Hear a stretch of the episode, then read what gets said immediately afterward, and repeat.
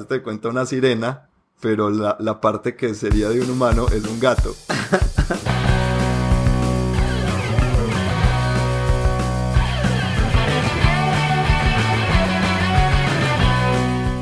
Este es el episodio 25 del podcast de la mesa Jugando a ganar, donde exploramos todos los aspectos competitivos de los juegos de mesa, qué significan y todo lo que hay alrededor de ellos.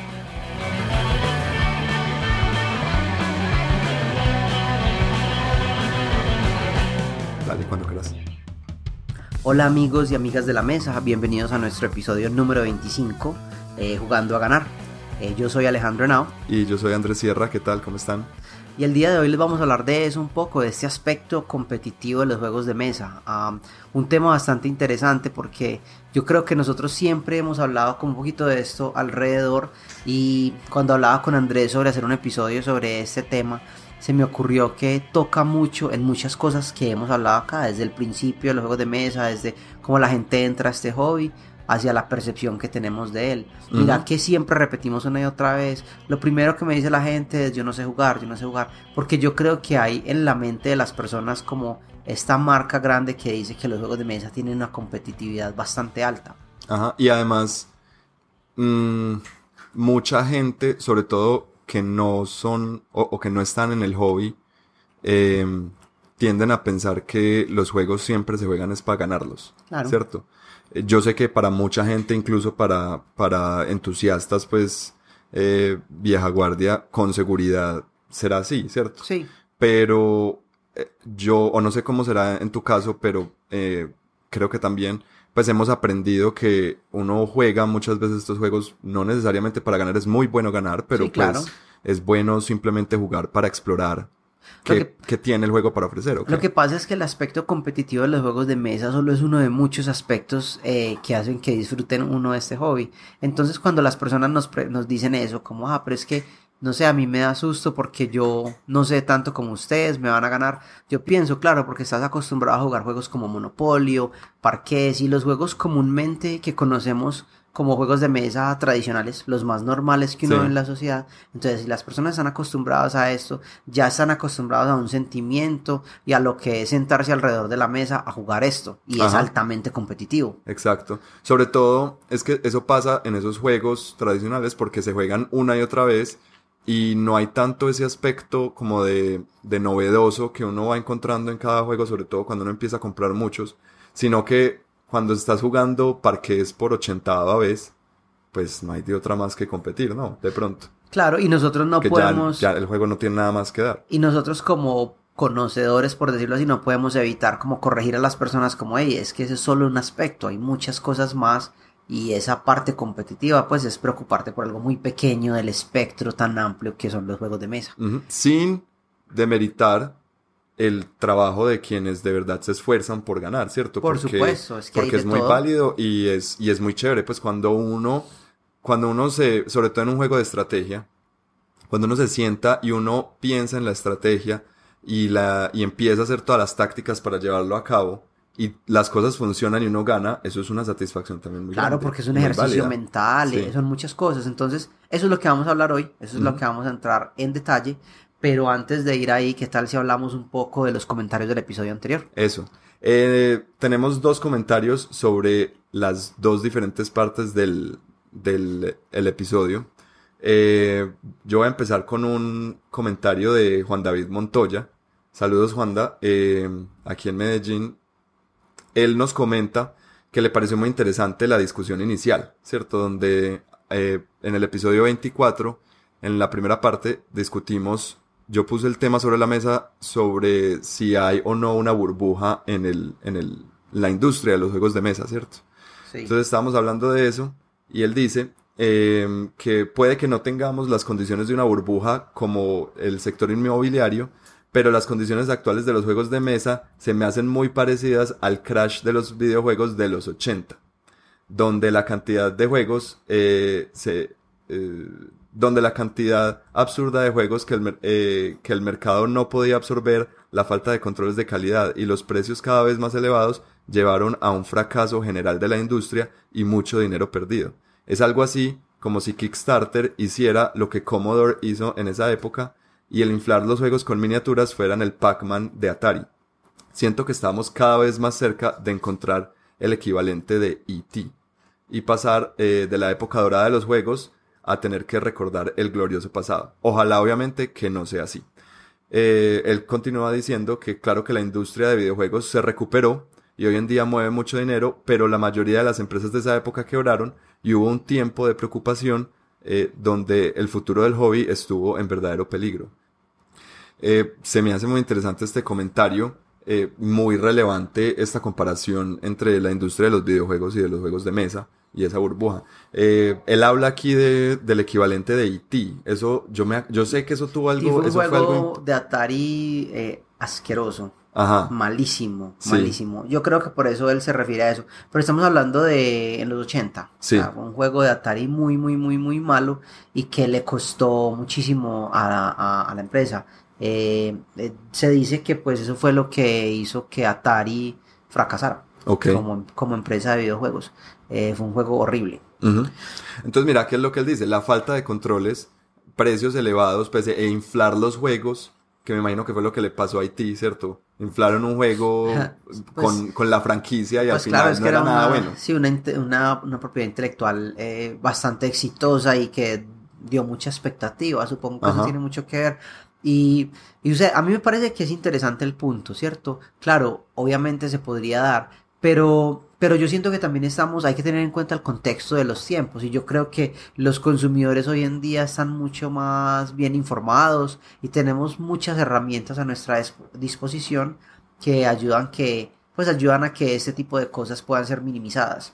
Creo yo, o sea, Sí. siendo el abogado del diablo, creería yo. Sin embargo, el punto es válido, me parece válido y me parece interesante lo que él dice, ¿cierto? Y yo creo que ahí está esa responsabilidad que uno tiene, no sé, de educarse bien, de saber qué juegos promueve, de qué cosas habla. A mí me parece que nosotros, por ejemplo, desde nuestra posición, tenemos muy en cuenta eso.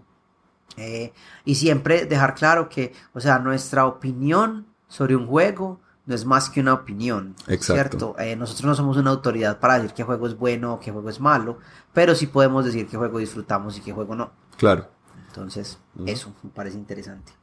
Bueno, eh, yo leo el otro comentario dale. de Juan Pablo Paso. Dice, me gusta su programa, pero el tema de juegos de dados no me llama para nada. Eso de que un jugador pueda Saludos, ganar... Juan Pablo. Hola, Juan Pablo.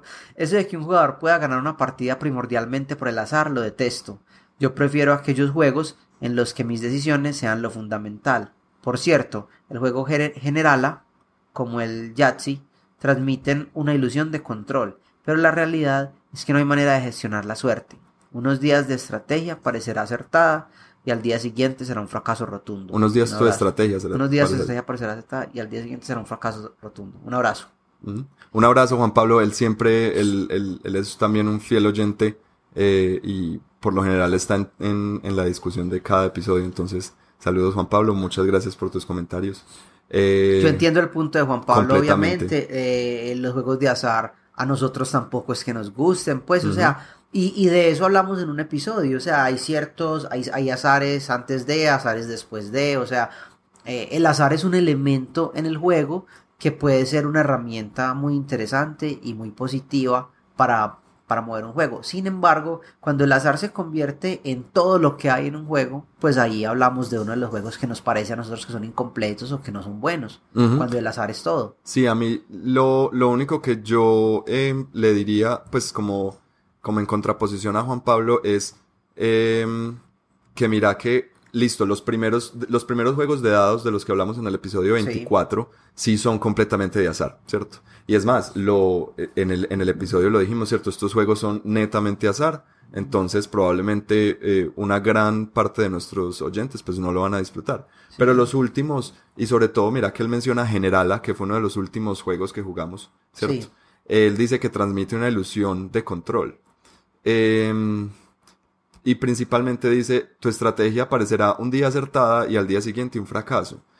Eh, yo pienso que eso se puede decir de casi cualquier juego, ¿no? Claro, y además hay, hay estrategias. Es que la cuestión es que una estrategia por lo regular no es una forma de siempre ganar el No es juego. una Porque eso fórmula. es un exploit. Exacto. Eso Eh, es- a eso iba yo. Si uno encuentra, si, si un juego tiene una estrategia fija con la que puedes ganar, entonces el juego está roto. Exacto, hay un problema entonces en, en las mecánicas, hay un problema de diseño en el juego, porque eso nos pasa y ha pasado con juegos y cuando encontramos eso en un juego decimos, ah, no, pues es que si uno solo hace eso siempre va a ganar. Pues Sí. el juego está mal hecho. Yo entiendo el punto de vista de Juan Pablo, comparto en en esa parte que a mí me gusta cuando un juego me pone, a- pues cuando mi victoria depende de mis decisiones, pero la verdad a mí sí me gusta que el juego tenga cierto elemento de azar, ¿cierto? Ajá. Porque si el juego es completamente eh, determinístico, por así decirlo, Sí. eh, se, se reduce es simplemente hacer cálculos y al, que, al, al jugador que pueda hacer más cálculos en su cabeza de cuál es la jugada más,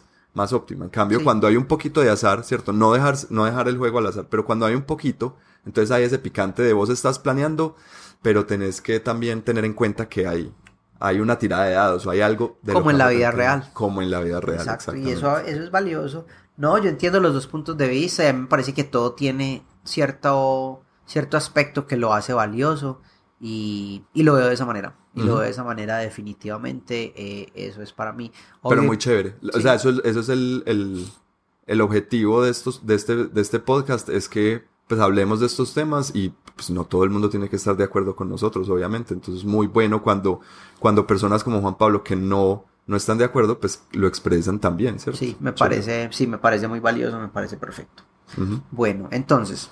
Espérate, aquí tenés algo de Freddy Rodríguez. Ah, por supuesto, cómo olvidar. Eh, Freddy Rodríguez, Rodríguez y Vanessa Hidárraga, dos personas, una pareja de manizales que ha estado últimamente muy pendiente de nuestras publicaciones y hablando mucho con nosotros.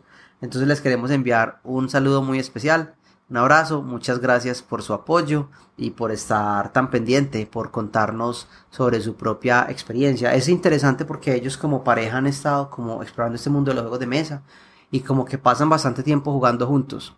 Entonces, eso es chévere, esa es otra manera pues de entrar a este hobby que, que tiene también sus ventajas.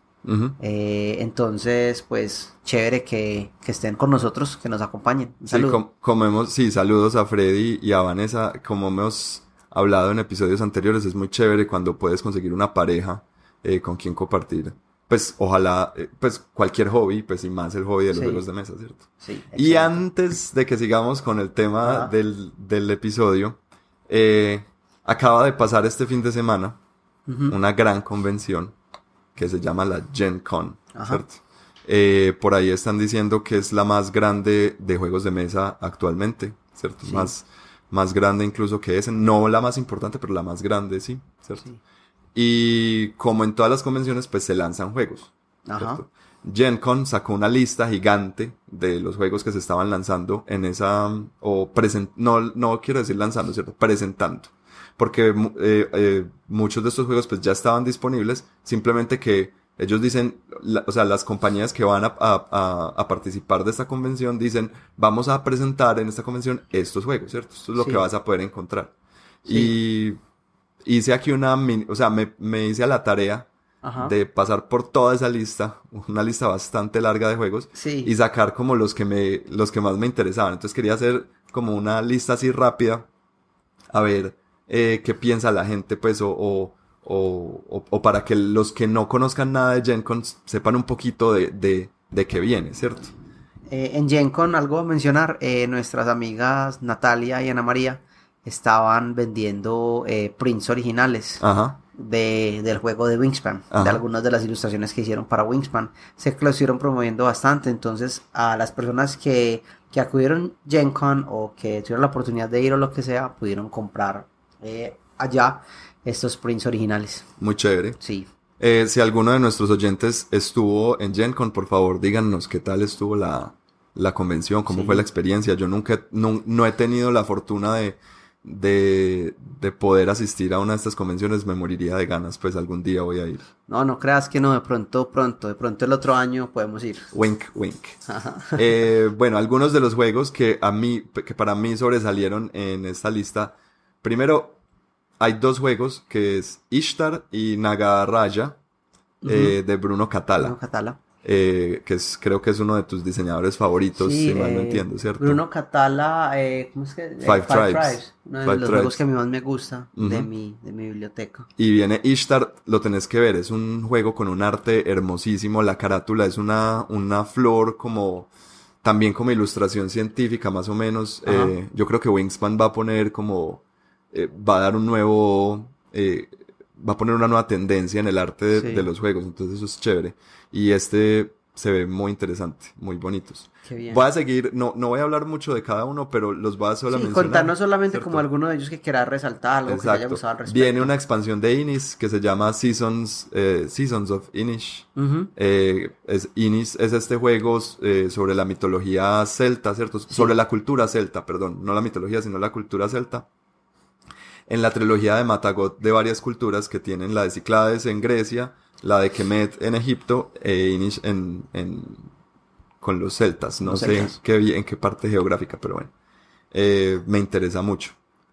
Viene un juego que se llama eh, Dark Angel, que Ajá. es de posicionamiento de trabajadores, pero súper interesante porque es en una nave espacial, vamos todos en, a bordo de la nave y entonces el juego tiene dos tableros.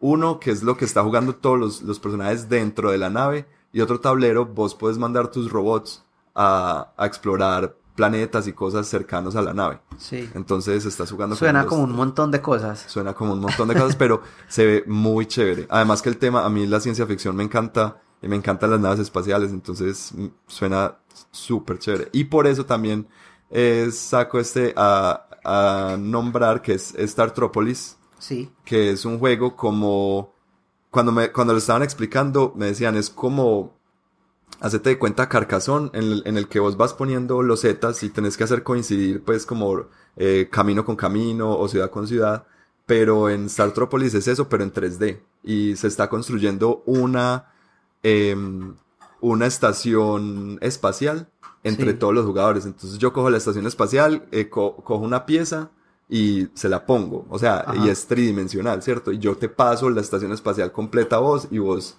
la seguís y así. Wow. Qué interesante. Suena muy bacano. Eh, algo muy interesante, había un booth eh, Eh. o una, o un, ¿cómo se llama eso? Pues un, un puesto Sí. eh, de bicycle, Un stand. un stand de bicycle. Los que hacen las cartas. los que hacen las, los naipes eh, con los que se juegan lo- los juegos tradicionales. Sí. Que hacen unos naipes súper bonitos y resulta que tienen juegos de mesa también. Yo no sabía lo de los juegos de mesa. Yo Sabía tampoco. lo de los naipes y que, y que te hacen naipes a la medida y personalizados. Y, uno, Sí. y uno tiene unos naipes geniales Súper de colección lindos. y todo. Sí. Eh, y estaban presentando como dos o tres juegos ahí en, en la convención. interesante. sí. Viene uno de un tema que la verdad se me hace un poco aburrido, pero igual quiero ver, que se llama Watergate, De Nixon. que es sobre el- todo el escándalo de Watergate. Ajá. Pero lo digo principalmente porque me lo vendieron con que es la versión simplificada y acortada de Twilight Struggle, Oh, ¿cierto? ajá. ¿A vos no te gustó Twilight No, Struggle? a mí sí me gustó. Lo que pasa es que, ay, es como, no sé. No es mi tipo de juego. Mira, a mí no me gustaba y la, la- eh, todo este tema de la Guerra Fría no es lo mío, ¿cierto? Sí. Eh, pero, pero a mí Twilight Struggle me pareció brutal, pues me encantó ese juego. A mí sí me gustó bastante. Entonces cuando me dijeron esto es como Twilight Struggle, pero, pero más corto, yo dije, uy, ese lo tengo que ver. Sí, porque es como un eventico. Entonces, de pronto puede minimizar un poco Ajá. las cosas. Interesante. Sí. Hay que verlo. También para dos jugadores. Em, Escape Plan. sí, se presentaron dos juegos de Vital la Cerda, que es Escape Plan y On Mars. Ajá. ¿cierto? Como cosa rara con un, un arte hermoso, unas cajas espectaculares, ¿cierto? Eh. Escape Plan me gustó mucho el tema que es, somos, cada jugador es un, un ladrón, un Sí. maloso, y hay que escapar, ¿cierto? Estamos en una ciudad, se te cuenta en Los Ángeles, no me acuerdo en qué ciudad es, eh, pero hay, hay que escapar. La cosa es que tu botín, tu, tu tesoro, está esparcido por toda la ciudad, vos lo dejaste en caletas por toda Sí. la ciudad. Entonces, antes de escapar, pues vos verás a qué partes, a- por dónde vas para, para recoger. Y vos podés salir cuando, cuando ya lo consideres y al Ajá. final pues gana el que más tesoro tenga. Pues, y que se haya escapado. y que haya supongo. escapado, exacto. Interesante. Entonces suena muy bacano, sí. ¿Y On Mars qué? ¿Qué sabes de On Mars? No, de ese no he leído casi nada, pues eh, creo que debe ser algo como muy, como The Martian, Sí. como eh, co- colonizar Marte, que es un Muchos tema que está de muy Marte de moda. últimamente, ¿no? Sí, está muy de moda colonizar, pues el tema de la colonización de otros planetas, pues la- el- lo de terraformar otros planetas, em, en especial Marte. Entonces, pues interesante. Viene Mint Cooperative, Ajá. que es también de esta línea de Mint, así vos tenés Mint Delivery, Delivery. ajá, que vienen en una cajita como y de mentas Mint, chiquitiquitico. Mintworks. Eso. Y ya viene este que es Mint Cooperative, que es un juego cooperativo. Y como les digo, lo interesante es que viene como en una cajita de Altoids, pues de, de mentas Pequeñito. chiquitica. Y te lo puedes empacar en un bolsillo y llevártelo. Y son por lo general juegos Son juegos bastante buenos. para el tamaño, ¿cierto? Sí. Eh, viene otra caja de Warhammer Underworlds, Ajá. ¿cierto? Eh, que ya hemos hablado en varios episodios. Sí. Yo tengo la de Nightvolt y Ajá. salió una antes que se llama. ¿Cómo es? Eh, Shadespire. Shadespire. Y ya viene la tercera que se llama Dreadfane. Las cajas por lo regular lo que tienen de, de interesante es que traen dos warbands, dos ejércitos pequeñitos que se enfrentan, el tablero, las cartas iniciales y además de eso cada caja core, cada caja pues principal trae unas cartas que solo se pueden conseguir en esa caja. Entonces eso lo hace especial y pues es una forma de entrar Sí. al juego. Ya hemos hablado que este juego Warhammer Underworld es el juego perfecto para aquellos que les interesa el mundo de los juegos de miniaturas, pero todavía no se quieren meter de lleno en ese mundo, ¿cierto? En ese hobby. O como en mi caso no se quieren meter nunca de lleno en ese hobby. Exacto. simplemente quieren explorar las miniaturas porque es muy chévere, eh, eh, pero que siga siendo un juego de mesa. Exacto, es un, es un concepto más pequeño, más, más, sí, como unas escaramuzas pequeñas, a nivel pequeño individual entre unidades, no tanto como los ejércitos como están acostumbrados los jugadores de miniaturas. Exacto. Eh, un juego que me, me pareció increíble que se llama The Crusoe Crew. Ajá. Y es un juego que viene en una línea, eh, también es, está otra vez como de moda, y digo otra vez porque esto ya estaba de moda antes, que es de mm, novelas gráficas interactivas. Sí. ¿Cierto? Como Choose Your Own Adventure Sí. en novela gráfica. Ajá. Entonces, la idea es que eh, cada uno, eh, pues los jugadores somos un grupo de niñitos como en una aventura, como se te cuenta los Goonies, Sí. ¿cierto? Y entonces cada uno toma la, por ejemplo, si vos quieres ser el niño gordo, entonces tú tomas el, el libro del niño gordo. Si tú quieres ser la niña, entonces tú tomas el Crusoe libro, es de niños pequeños. Pues de niños. Ah, ya, es de Sí. niños, pues una. ah, Pero no es, no es necesariamente para niños. Lo interesante es que la novela gráfica pues va narrando, va narrando la historia, pues la historia que sea que se esté contando, ¿cierto? Sí. Eh, pero lo bacano es que todos vamos mirando, todos vamos mirando la, la novela y vamos pasando las hojas, pero entonces depende de tu personaje, tu novela está ilustrada de manera distinta. Entonces, Sí. por ejemplo, si, si tu personaje es muy alto, entonces, y llegan a una parte que hay unas, eh, no sé, un, una- un muro de 1.50, tu personaje puede ver que hay más allá del muro. El resto, en su novela gráfica, en su novela, pues en su libro no lo, no, no ven. Ah, ¿Sí me ok. entiendes? Entonces, tiene como una interactividad ahí, eh, meta muy, muy chévere. Wow. Sí, Interesante. sí. Viene una expansión de Kanagawa. Esa la he estado mirando muy Uf, pendiente. hermosa. Sí. Que se llama Yokai. Es una cajita pequeña. Pequeñita. Y se ajusta a Kanagawa de la misma manera que en el juego uno va ajustando una cartica con la otra y van formando como, sí, una, una pintura grande. Entonces, las, las cajas yo sé que cuadran una con la otra Ajá. y que pues se ven bonitas puestas una al lado de la otra. Lo diseñaron de esa manera. Sí, ese, ese va a ser un must buy para mí porque ese juego me encanta y pues, Sí, y no, y sea como la expansión, se ve hermoso. Los juegos de hielo son muy bonitos Son- todos. y son bacanos, sí. Eh, viene, eh, aquí no hemos hablado todavía de Imhotep. Ajá. pero viene Imhotep Duel. A mí Imhotep, me- el juego base me gustó mucho, salió el año pasado, muy chévere. Y este año presentaron Duel, que es el juego específicamente para dos jugadores. Sí. Que noto también una tendencia en, el, en la industria y es a crear juegos eh, para dos. O sea, se está volviendo otra vez a popularizar los juegos para dos personas que había durante, pues, eh, no había sido como tan popular en los últimos años. Sí. Entonces me parece muy chévere eso. Sí. Eh, y aquí hay uno que la verdad solo lo, lo puse porque me imagino que te va a encantar, Sí. que se llama Catlantis. Ese está bueno para juntarlo con Felinia. Con Felinia. no sé, no tengo ni idea de qué es. Atlantis de gatos. Oh, y wow. entonces la portada de ese juego es, hazte de cuenta, una sirena pero la, la parte que sería de un humano es un gato. Entonces, eh, pues no sé. Eh, Ya. eso, es todo lo que voy a decir al Oh, respecto. ven- vendido. Sí. Viene muy chévere. Hay dos juegos que me llamaron muchísimo la atención, que es Horrified y Terror Below, que son juegos de mesa basados, pues juegos de mesa de terror, pero en Sí. terror ochentudo, pues ochentero, perdón, Ok. ¿Cierto? Entonces, eh, como basado en Horrified es, es un juego de mesa como basado en, en las películas de los, de como El Hombre Invisible. Sí, los monstruos clásicos los de la monstruos era clásicos. dorada de Hollywood. Exacto.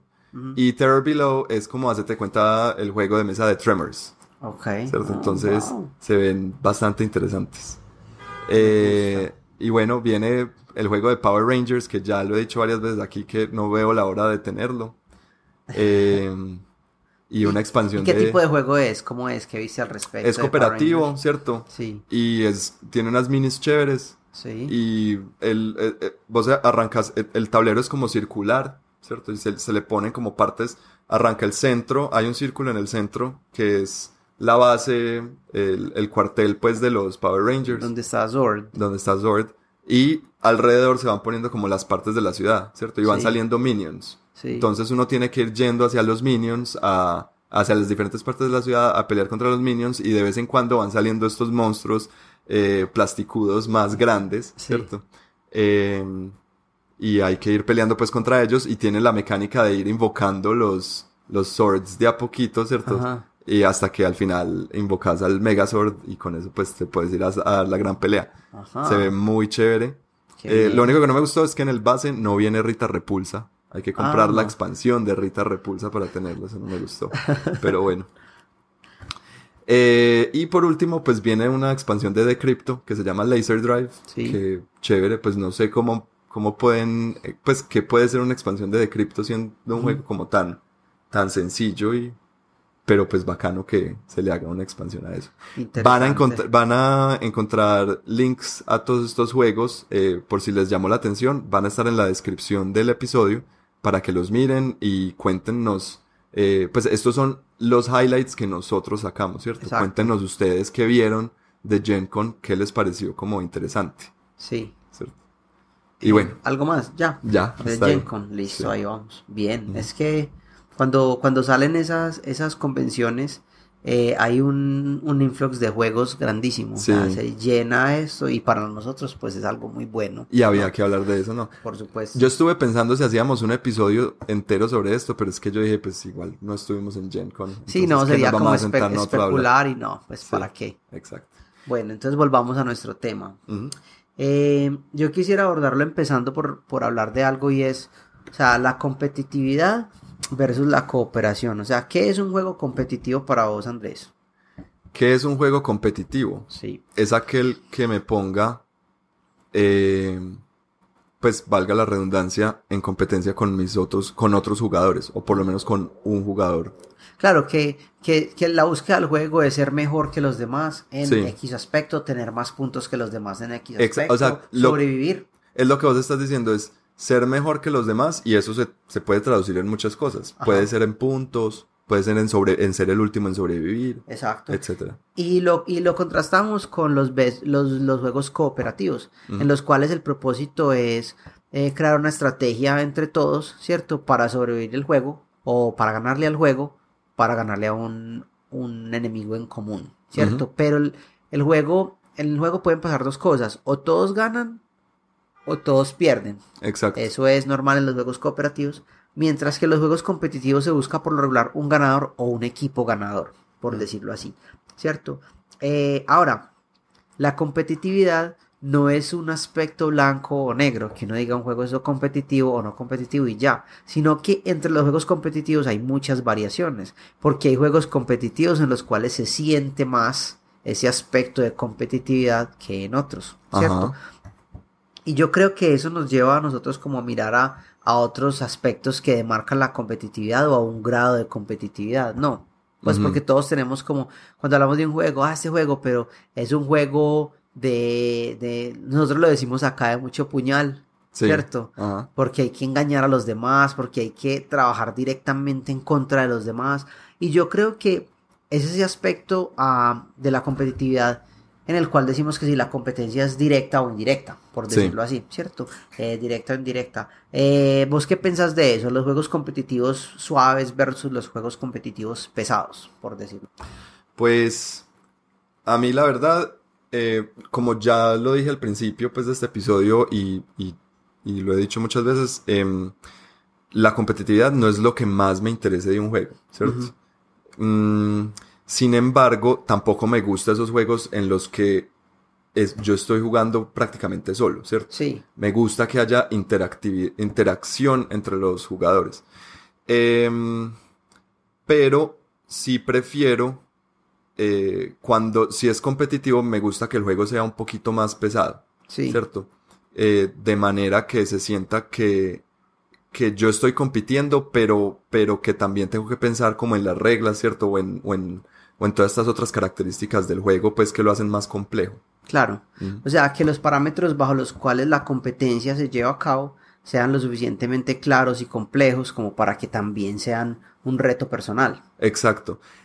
Hay unos juegos competitivos light que son, son chéveres, pues por ejemplo King of Tokyo, ¿cierto? Donde hay una competitividad y es un juego sencillo, pero entonces a la vez es un juego que mm, no pasa de eso, ¿cierto? No, no siento que esté haciendo, pues no, no, al final no es, no es el juego que más disfrute porque se vuelve es un juego simplemente, como llaman por ahí, de take that. Sí. ¿Cierto? De, de jaja, mira, toma esto, toma esto. Y eso está bien, pues esos juegos son divertidos, pero, pero para mí eso son cosas que, que le bajan un poquito a King of Tokyo. Ajá. Mientras que un juego competitivo, como de competencia directa, Sí. Como Dominant Species, pues claro que aquí me fui hasta el otro extremo, pues porque es mi juego favorito. Pero Dominant Species tiene esa competencia completamente directa, pero siendo un juego tan complejo, yo tengo que pensar muy bien contra qué persona me voy a ir, me voy a, me voy a enfrentar y tengo que planear muy bien esa confrontación, ¿cierto? Sí. Eh, pero Dominant Species bueno, yo no sé, yo creo que Dominant Species es una, un, un, poco híbrido entre las dos cosas, entre lo directo y lo indirecto, ¿no crees? Porque es que al fin y al cabo, a mí de nada me sirve enfocarme especialmente en controlar a un oponente cuando yo sé que no estoy enfrentándome contra una sola persona y también mi supervivencia como especie tiene que ser eh, una gran prioridad en mi estrategia, digo yo. Entonces yo lo miraría como cuando hablábamos del aspecto directo e indirecto de la competitividad. Yo creo que es cuando hablamos de juegos que tienen una competitividad directa, hablamos de que mis acciones, eh, o sea, me permite un gran control sobre el desempeño de mis oponentes. O sea que el juego se basa en la habilidad que yo tengo no solo de ganar puntos, sino también de evitar que los demás ganen puntos o de evitar que ellos. Entonces mis acciones directamente los pueden afectar y yo me puedo dedicar a eso. Mientras que la competencia en la competencia indirecta no. O sea, como si comparáramos eh, deportes, por decirlo así, la competencia indirecta yo me preocupo solamente de mí, de que yo, o sea, de que mi, de que mi desempeño sea el mejor posible para ganar puntos o para llegar a este objetivo. Sí. Como cuando estás corriendo una carrera, ¿cierto? En atletismo yo no puedo hacerle tropezar a los demás oponentes, ¿cierto? Yo tengo que preocuparme por yo correr más que ellos, mientras que en fútbol o la mayoría de deportes así organizados entre equipos, pues meter goles es tan importante como no dejárselos meter, por decirlo de esa manera. Entonces yo creo que en los juegos de mesa pasa mucho eso, que uno ve diferentes aspectos de competitividad en ellos. Hace poco, esta semana estuvimos jugando este juego Rising Sun. Sí. y el aspecto de competitividad en Rising Sun es muy interesante. Que puede o puede que no salga en un video pronto. Posiblemente. Pero me pareció que era muy interesante porque no eran solo aspectos como en King of Tokyo. Sin importar yo qué tanto pueda afectar al otro oponente, esto está delimitado por las reglas del juego, las cartas y lo que yo tenga en mi mano o la manera como yo pueda afectar eso. Pero es que Rising Sun es un juego de hacer estrategias eh, de, de, alianzas, es un juego psicológico, es un juego de conversar y ahí pone en prueba unas habilidades que uno no necesariamente las aprende jugando juegos de mesa. A mí me pareció que era un juego de una competencia directa muy fuerte. Sí, totalmente. Muy, muy, muy Pero es que eso es una característica muy fuerte de, los juegos de Eric Lang, ¿cierto? Que es, aunque uno piense que no está siendo eh, competitivo, pues los juegos te obligan a, a, a, a, ponerte las pilas y ser bien competitivo, em, porque las reglas así lo exigen. A diferencia de un montón de otros juegos donde vos por ejemplo, en agrícola, Sí. vos podés simplemente sentarte a jugar tu juego y no preocuparte por, por lo de los demás, ¿cierto? Y, yo decir, yo voy a, voy a intentar, es como vos decís en atletismo, hacer yo el mejor, hacer lo que yo más pueda, El más rápido. sí. exacto, y simplemente no le paro bolas a lo que está pasando con los otros. Eh, Eric Lang no te permite eso en casi ningún, pues en, en creo que en ningún juego que yo haya jugado de él, eh, él, él- él siempre te va a poner a enfrentarte contra los demás. Sí, creo que es un juego en el cual es imposible como ignorar ese aspecto competitivo, decir, no, yo hago lo mío y ya. Eh, no, no se puede. No, no, no te lo permite hacer el juego simplemente. Entonces te hace enfrentar a las personas de una manera muy abierta. Pero a vos, ¿qué, vos qué preferís? Esa, pues, eh, ¿te inclinas más hacia la competencia directa o indirecta o qué? Yo, ¿sabes qué? Y aquí voy a mencionar algo que no hemos mencionado antes y yo creo que eso depende mucho de con quién estoy jugando. Ok. Porque yo te he dicho, o sea, yo, yo te cuento, yo, yo he estado en situaciones de juego donde he jugado con personas eh, cuyo aspecto competitivo y su actitud competitiva hace que la sesión de juego no sea disfrutable para nada. Tenés toda la razón. Eh, cuando es un juego con competencia indirecta, básicamente los otros jugadores se vuelven blanks Sí. para mí, ¿cierto? Pueden ser, puede ser Pepito Pérez o puede ser vos, Alejandro. Sí, Nava. exacto, no importa. no importa. Pero en una competencia directa sí hace, sí es, es muy importante uno conocer a las otras personas, ¿cierto? Ajá. Por ejemplo, cuando jugamos juegos de confrontación directa, mm, como, como siempre jugamos nosotros, pues Alejo, Santi, eh, Mateo y, y yo, Sí. yo tiendo a pensar, ya, ya, ya, ya empiezo a, o sea, cuando ya me están explicando las reglas del juego, empiezo a, a ver, ah, listo, entonces Alejo creo que va a hacer esto. Santi, casi con seguridad va a hacer tal cosa, no sé, ¿cierto? Entonces empiezo ya a, es- a imaginarme cómo me van a empezar Pero, a atacar. pero ahí estás creando como una ventaja estratégica tal vez al saber cómo cada jugador va a reaccionar. Yo me refiero, no, ese es un aspecto, pero el otro que yo me refiero es que yo no siento que con todas las personas uno tenga la confianza de de pronto estar en ese aspecto, porque es que a mí me ha pasado personas que no toman bien perder o no toman bien ganar. Eso es verdad. Y Sí. es muy incómodo, es muy incómodo porque yo estoy en una mesa y yo estoy tratando de disfrutar, pero o sea, yo me voy a sentar dos horas a, a, a ponerme en una experiencia que no estoy disfrutando porque, porque la actitud de esta persona que se sienta a mi izquierda es fastidiosa ante el juego, ¿sí me entiendes? Sí, Eso sobre todo ser- se llama estar sentados dos o tres horas. Sí, Pues yo sí quiero que, pues yo sí quiero disfrutar de la compañía de las personas con las que estoy, ¿cierto? sí, y eso, eso, eso, ah, sportsmanship, ¿cómo, le, ¿cómo se dice eso en español? Mm, deportividad. Pues, Sí. O espíritu deportivo. El espíritu deportivo es algo que yo creo que no se debe ignorar en esto, porque al fin y al cabo es una experiencia. Es una experiencia que estamos viviendo, es una experiencia por la que estamos pasando y creo que es un factor importante. O sea, uno juega con personas que uno confía, uno juega con personas que tal vez no sabe que van a hacer trampa, porque pues en este caso y más en un juego competitivo, eso es importante, ¿no? La trampa es un aspecto tan...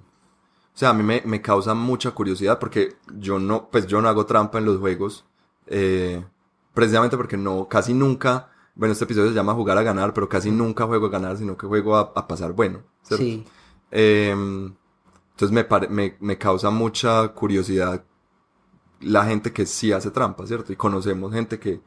Pero es que ahí está, cuando llegamos y metemos ese aspecto competitivo en el juego, se crea como una motivación para ciertas personas hacer trampa. Sí. Porque pensás si estás en un torneo, por ejemplo. Ujú. No se ha sabido de personas en torneos eh, importantes de, de, de juegos y cosas así, que les se han dado cuenta que hacen trampa en Magic. Sí, Hay personas que han sido descalificadas después de años de ser ca- campeones de algo y hacen trampa. ujú. Porque entonces mira que la competitividad ya lleva a...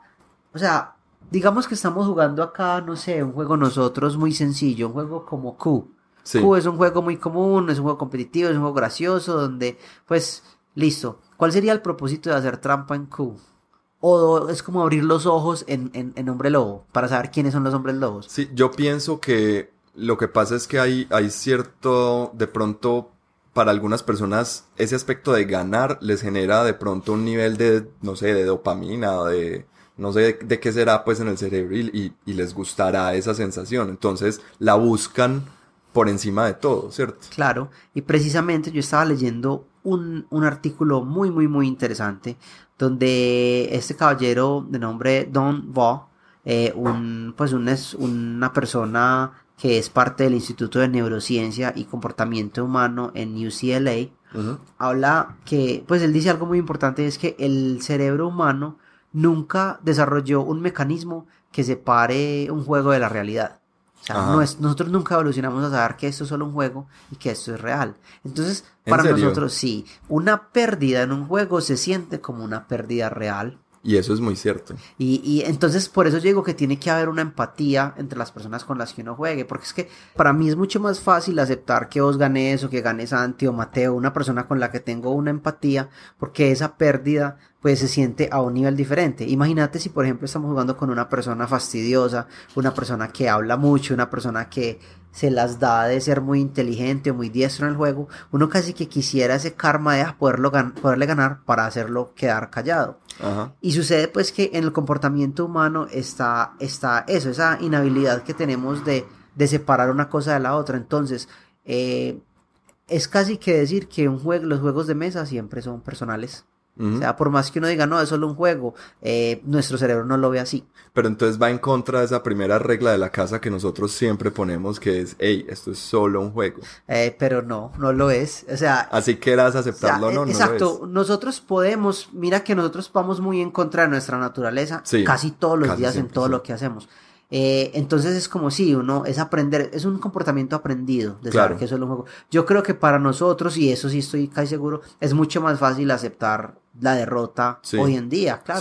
Porque hemos jugado mucho más. Eso, eso es cierto. Creo que el, el eh, ¿cómo se dice? La, como uno hace, ¿cómo se llama esto de aceptar la derrota? Pues la, la... Aceptar la derrota. No. Bueno, eso no importa. Eh, eso es una, una, una habilidad, ¿cierto? Y eh, uno puede irse volviendo más tolerante y más tolerante cada vez. Y se puede, pues se puede entrenar. Y así suene, así suene mal eso de entrenar la, la, eh, la, habilidad de aceptar la derrota, pues, porque para mucha gente, pues, uno no debería aceptar la derrota, pero sí, pues, es, algo normal. Sí, uno a veces pierde, ¿cierto? Pero es eso, no es, para nuestro cerebro es súper difícil, porque, pues, pensaba desde la prehistoria, una, una situación peligrosa entre la que nos encontrábamos, pues no habían simulaciones de un, un león persiguiéndote por la sabana, ¿cierto? El león te perseguía. Exacto, y, y, eso, entonces mira que todos esos mecanismos son relativamente nuevos ah, para nuestra manera de verlo. Entonces por eso duele tanto a veces y por eso es que muchas personas dicen que los juegos traen a relucir las peores, eh, las peores, no sé, los peores defectos que tenemos como personas, o sea, ser ser vengativos eh, o, ese tipo de cosas. Sí, eso me suena fuerte, pues, pero entiendo, entiendo que es una buena fuente este artículo, em, pero me suena, me suena fuerte. Yo diría, yo más bien diría que no sé si, no sé si es que traiga a relucir lo peor o nuestros defectos, pero sí, por lo menos un juego revela muy bien qué tipo de persona eres. Y no solamente como perdemos, sino también como ganamos, ¿no Sí, claro, sí. Tu actitud al ganar también demuestra mucho sobre eh, qué tipo de persona. Pero entonces yo creo que eso es lo bonito de los juegos, ayuda a, conocer más a las personas, ¿cierto? Sí, claro, eh, eh, definitivamente. es, es, un, es comportamiento y es una información bastante valiosa de, de lo que son las personas por dentro. No. Ahora, una cosa es jugar un juego aquí en la mesa, ¿cierto? Como lo hacemos cada ocho días. Y, y, cómo nos comportamos cuando ganamos o perdemos en un juego, eh, llamémoslo amistoso, ¿cierto? Sí. Pero ¿qué pasa cuando hay de por medio un premio o cuando hay algo más, cuando el pote es más significativo? Por ejemplo, en un torneo. Cuando, sí, cuando esa ganancia pues es algo como más tangible, porque ese sentimiento de pérdida es una reacción química, todos lo sabemos. Eh, pero a la final, pues, y muchas veces cuando me pregunta de lo que jugamos, es como, bueno, ¿y qué ganan? ¿Qué pierden? Apuestan, ¿no? A mí siempre, la gente que no conoce mucho siempre me dice, ¿ustedes apuestan algo? No, nada. No, pues, se gana o se pierde el juego. Es más, yo siempre les digo, no, yo prohíbo, o sea, en, siempre y cuando yo esté jugando, yo prohíbo apostar. Pues a mí no me gustaría apostar. No, no tiene mucho sentido para mí, a mí no me gusta eso. Pero en, en, el, en el contexto de un torneo donde sí estamos, digámoslo así, apostando algo. Porque uno por lo regular invierte eh, puede ser un, eh, dinero para inscribirse al torneo o tiempo, energía, un montón de cosas y hay un premio tangible. Sí. Sea un título o sea un objeto, sea dinero, lo que sea, ya ahí cambian un poco las cosas. Pero entonces vos sentís que que haya ese premio tangible cambia tu manera de ser o tu manera de, de afrontar la, la, la, confrontación en el juego.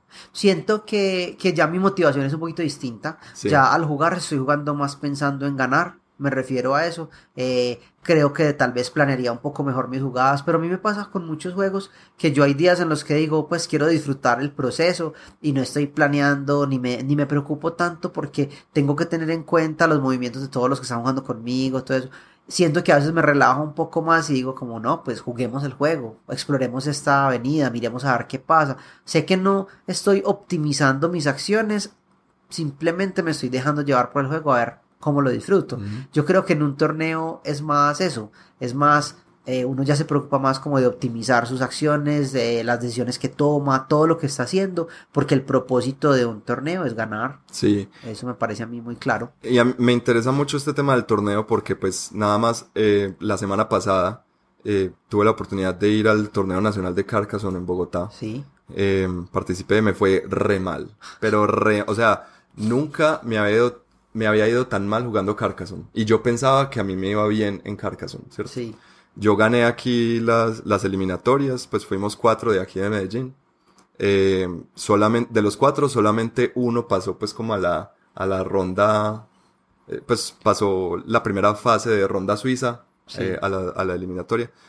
Em, y a mí me fue muy mal y yo he estado pensando por qué. Yo creo que es tal vez, pues no estoy acostumbrado a estar en torneos, ¿cierto? Yo eh, torneo de juegos de mesa solamente es, había estado en uno o dos anteriormente cuando hacíamos los, de Board Gamers Medellín, que también eran torneos supremamente amistosos. No, es que es muy diferente, porque es lo mismo, son torneos muy amistosos. Uno Pero en este, y... en este el premio era ir a representar a Colombia en Alemania, ¿cierto? El torneo mundial de Carcassonne. Claro. Entonces yo he estado pensando, yo creo que yo sí cambié mucho mi, mi actitud como jugador solamente por el hecho de estar en un torneo, ¿cierto? No, no fui capaz de tomarme el, el torneo como un juego simplemente como, como, como me lo tomó eh, los juegos normales pues que hacemos aquí cada ¿Y cómo se siente? ¿Sentías más presión? ¿Lo disfrutaste igual? ¿No lo disfrutaste tanto? No lo disfruté tanto.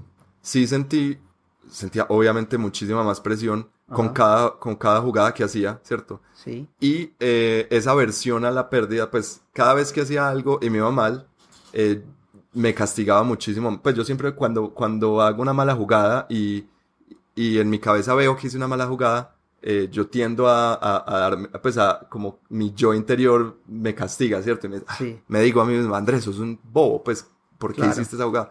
O sea, ahora con esta fue mucho peor.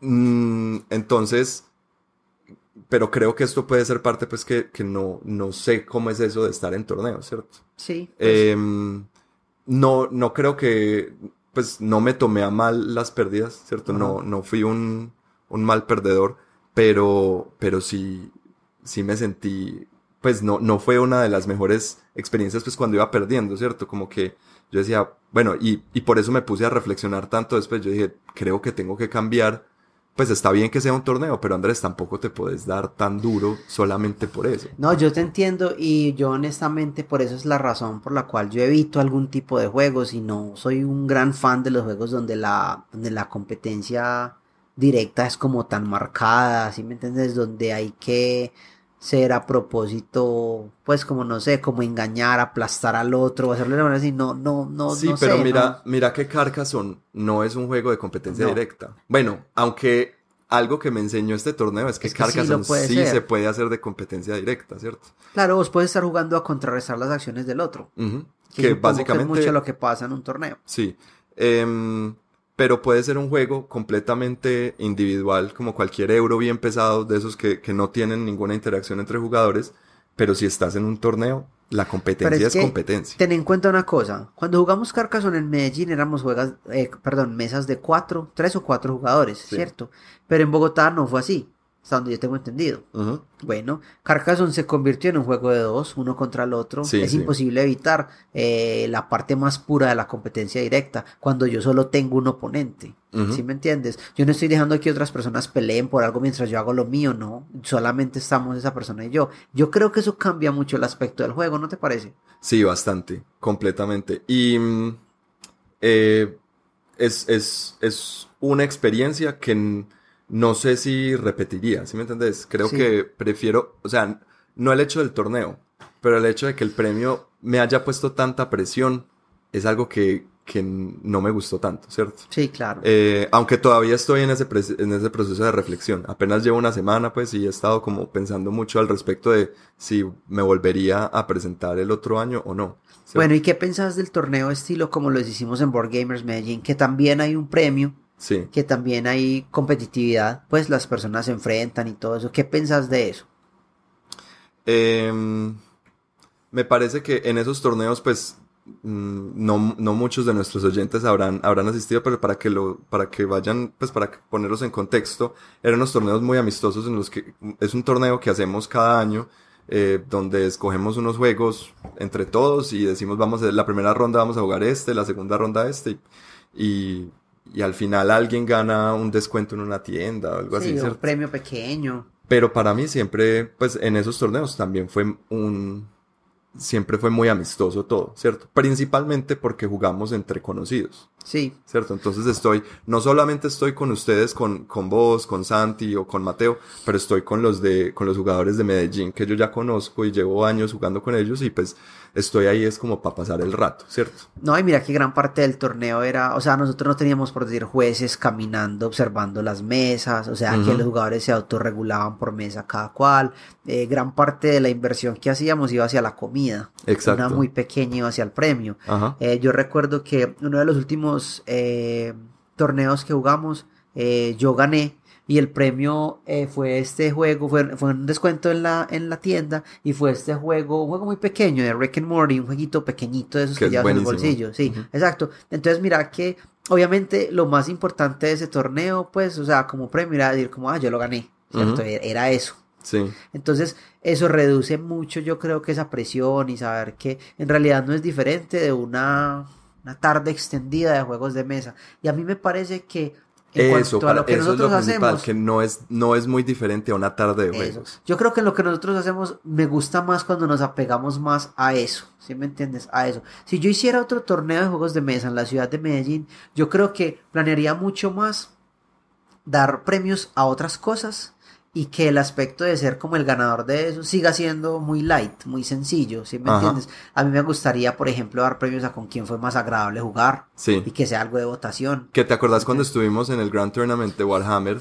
Ese es uno de los premios que dan, ¿cierto? Eso me parece, eso me dan gustó premios mucho al, al, respecto. con quién fue el que más te divertiste jugando y a ese le dieron premio. Pero siempre que hay esa competitividad y que los, pues como la, sí, los stakes son tan altos, se presta para situaciones incómodas que van en contra mucho de lo que más nos gusta de esto de los juegos de mesa, es la interacción entre personas, la camaradería, las relaciones que se pueden fundar, eh, porque incluso, pues, o sea, no importa qué tipo de competencia es, siempre van a haber los comentarios, siempre van a haber personas que tal vez a la hora de, de, de aceptar la derrota, pues no lo hagan con tanta gracia como todos quisiéramos, ¿cierto?